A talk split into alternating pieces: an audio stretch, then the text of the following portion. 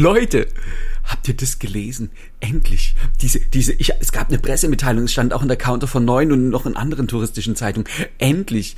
Die, die, die TUI macht, das wird das neue Jahrzehnt. Die bereiten das jetzt vor. So diese Nachhaltigkeit. Ökologisch, äh, sozial und äh, ökonomisch, glaube ich, auch. Ja. Hier ist dein Counterhelden-Podcast mit frischen Ideen und fröhlicher Inspiration. Und dein Trainer André Bachmann, Saskia Sanchez und René Moravetz. Genau, was bereiten die denn vor? Was, was genau steht denn immer in dem Artikel? Die wollen jetzt ganz doll nachhaltig sein. Richtig? Ja, die werden, das ist beschlossen. Die, die werden, das ist beschlossen, ja. Toll. Toll. Toll. Das ist, da kommt ja. wirklich was ganz Großartiges auf die, äh, auf die Reiselandschaft zu, wenn die TUI das durchsetzt. Ich meine, die haben viele tolle Dinge ja früher auch als Vorreiter gemacht. Ne? Wir erinnern uns alle an Rail und Fly, da war die TUI die ersten. Wir erinnern uns an Zack, da waren die TUI die ersten. Wir erinnern uns an äh, Reiseunterlagen, die nicht mehr zugeschickt werden, sondern ausgedruckt werden konnten. Da waren TUI immer Vorreiter. Oder nicht mehr ausgedruckt Vorreiter. werden, waren die auch die ersten. Oder nicht mehr ne? Vorreiter. Ne? Papierlos. Äh, genau, und nicht mehr ausgedruckt, papierlos. Und jetzt richtig das gesamte Thema Nachhaltigkeit. Ich finde das großartig. Ja, total. Und ja, und die haben ja Erfahrungen damit. Ich meine, die, die sind ja auch, also die Vorgängerfirmen von der Touristikunion International, die waren ja schon lange im, im Geschäft. Also die, die wissen ja, die haben das ja noch in den Schubladen, die wissen ja, wie Sonderzugreisen gehen. Ne, der mhm. Urlaubs, Urlaubsexpress, der ab Hamburg wieder rollt oder ab jeder großen deutschen Stadt dann in die Züge, ne, weißt du, über Nacht und zack, schon bist du am Meer. Und das ist ja, also ich weiß gar nicht, ob die gründen die dann eine eigene Marke für ne? Hapag-Lloyd Zug oder so. Also ich, ja, ich, ich freue mich ja, schon drauf. Ja. Ich finde das auch total großartig, wenn das so kommt. Ja, absolut. Und dann gäbe es ja in den, ja, also man würde quasi abends hier in Hamburg einsteigen, würde sich in seinen Liegewagen oder seinen Schlafwagen legen, wäre am nächsten Morgen an der Mittelmeerküste irgendwo in Frankreich oder in Italien oder würde noch einen halben Tag weiterfahren und wäre dann oben in Nordspanien. Ja, und dann Klar, dann steigt man aus, dann steht da der lokale Busveranstalter und begrüßt die Gäste am Bahnhof und bringt die dann in ihre Unterkünfte.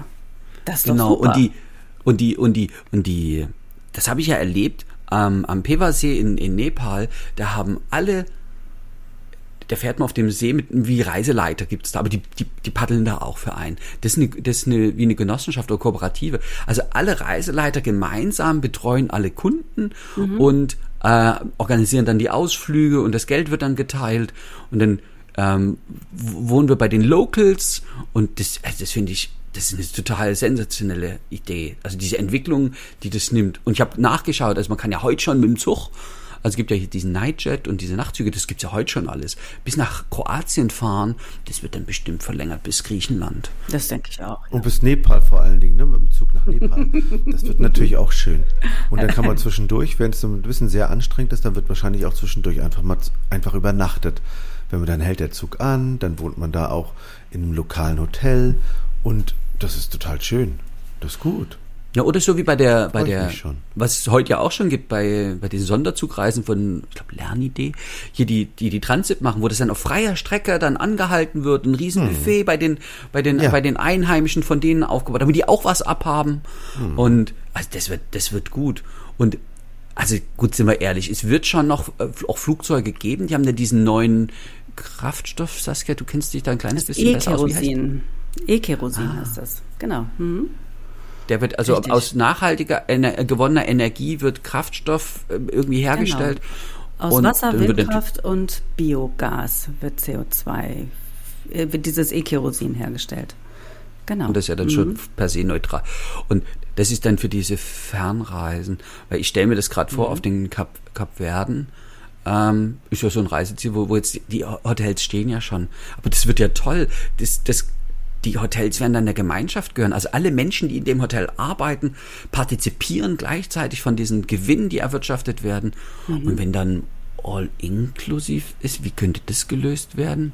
Also ich glaube, bei All-Inklusiv, da wäre eine total tolle Sache, die ich auch schon mal erlebt habe in, in Asien allerdings, dass dann die Dorfgemeinschaft abends ins Hotel kommt und jeder bringt die Spezialität, die er zubereiten kann, mit. Das könnte ich mir zum Beispiel so wie eine Art Garküche vorstellen oder die Hotelrestaurants oder das Hotel Frühstückslokal oder wie auch immer wird auch von Einheimischen betrieben. Die kommen morgens rein, bauen ihr Essen auf und dann kann man da eben direkt die lokalen Spezialitäten genießen. Also ohne dass diese Restaurants äh, von der Hotelleitung direkt gemanagt werden, sondern das managen auch die Leute in der Umgebung. Dass dann da ihre, je nachdem wie viele Gäste das sind, dann da vielleicht 50, 100, 150, dass die eben verpflegt werden. Finde ich total großartig, ja.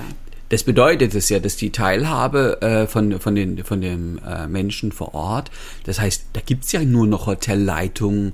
Es ist sicherlich kann die TUI so ein bisschen Systemkopf sein und die Schulen und sozusagen das Marketing organisieren, aber tatsächlich kümmern sich die Menschen vor Ort um die Menschen vor Ort.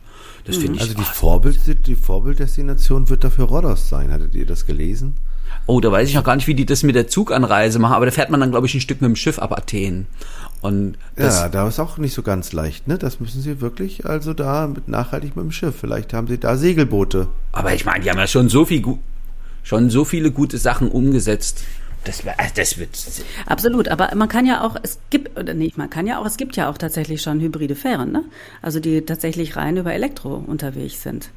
Na, Elektro ist aber auch, naja, da ist ja auch. Da kommt die Frage, wo kommt der Strom her? Ne? Wobei, wo kommt wo, der Strom her? Na, der, der Strom kommt dann logischerweise, die aus der, Batterie sich befindet, aus der Land, aus der Windkraft oder aus der Sonne. Ich meine, wir sind in Griechenland, hallo. Da gibt's ja wohl Ach, können wir es ja auch mit Segelbooten machen, eigentlich, finde ich. Ja, wo da du das so sagst, diese ganzen Schiffe, die die haben, werden dann jetzt bestimmt bald umgebaut mit riesigen Segeln. Ich meine, das hat ja Jahrhunderte funktioniert und war total ökologisch einwandfrei. Mhm. Ja, mit riesigen Segeln, da werden die Strecken halt ein bisschen kürzer, die gefahren werden. Und das, das Personal, also die haben bestimmt dann alle zwei Tage die Woche frei, haben deutsche Arbeitsverträge. Ich meine, es ist ja eine deutsche Firma, ich meine, man, man will sich ja kümmern. Genau. Ja, und, ja, ja. und das alle, also nicht nur die Deutschen, die da arbeiten, die ja jetzt sieben Tage die Woche arbeiten, und äh, sondern so richtig mit Urlaub, auch bezahlt. Und also das, das bedeutet es ja. Also dass man sich kümmert, jeder hat eine Krankenversicherung und ach, das wird jeder schön. Hat, Genau, und jeder hat einen vernünftigen Arbeitstag. Ne? Das bedeutet das ja auch, dass so ähm, geguckt wird, dass auch die deutschen Bestimmungen, was äh, die Arbeitsdauer und die Anzahl der Stunden, die man arbeiten darf, eingehalten wird. Dass man versorgt ist im Krankheitsfall, dass man eben Sonderurlaub bekommt, wenn in der Familie was passiert. Also das ist großartig. Das ist ja, so wie in den, so wie in den, genau, so wie in den Reisebüros ja auch. Und die werden bestimmt dann so wie, wie, wie, wie eine Kollektive, also wie so ein Kollektiv geführt. Also sozusagen das, was das Reisebüro an Vermittlungsprovisionen dann bekommt in Deutschland, oder ich meine, die haben ja nicht nur in Deutschland, sie haben ganz europaweit aufgestellt, dann haben die Mitarbeiter dann direkt da was davon.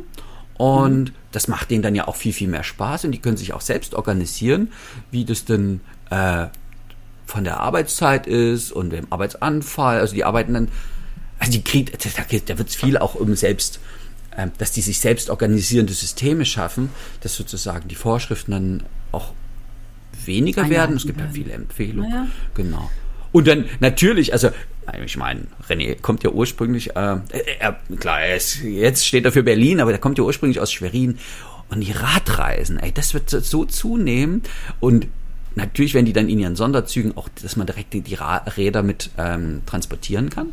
Und dann kann man dann äh, an die Ostsee fahren oder an die Nordsee und dann gibt es die Radreisen und bei den äh, Reisen nach Österreich zum Skifahren oder äh, auch zum Mountainbiken und Wandern und so, da wird es auch Züge geben und dann wohnen wir wieder bei den Locals. Das ist wie damals, weißt du, in den 50, habe ich mir sagen lassen, in den 50ern gab es Sonderzüge, die sind in Bayern angekommen, am Starnberger See oder an diesen anderen Seen in, in, in Bayern. Da stand dann die, damals die Blaskapelle, ich meine heute, mein Gott. Aber die Leute freuen sich einfach, dass, dass sie kommen und dann, dann hat jeder so ein paar Ferienwohnungen, so wie in Südtirol.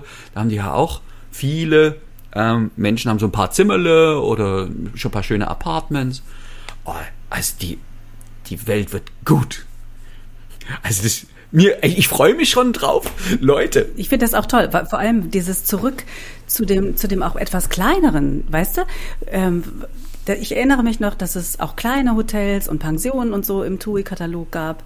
Und das wieder einzuführen, ja, dass man tatsächlich wieder näher ranrückt an die Menschen, zu denen man ja auch hinfährt, finde ich total spitzenmäßig. Und dann diese vielen Freizeitaktivitäten, die wieder, äh, wieder belebt werden. Also dass das Kanufahren auf der Altmühl oder ähm, Sport in der Natur, ob das jetzt ein gemeinsames Joggen morgens ist oder Yoga oder wir machen eine Stand-up-Paddling-Tour.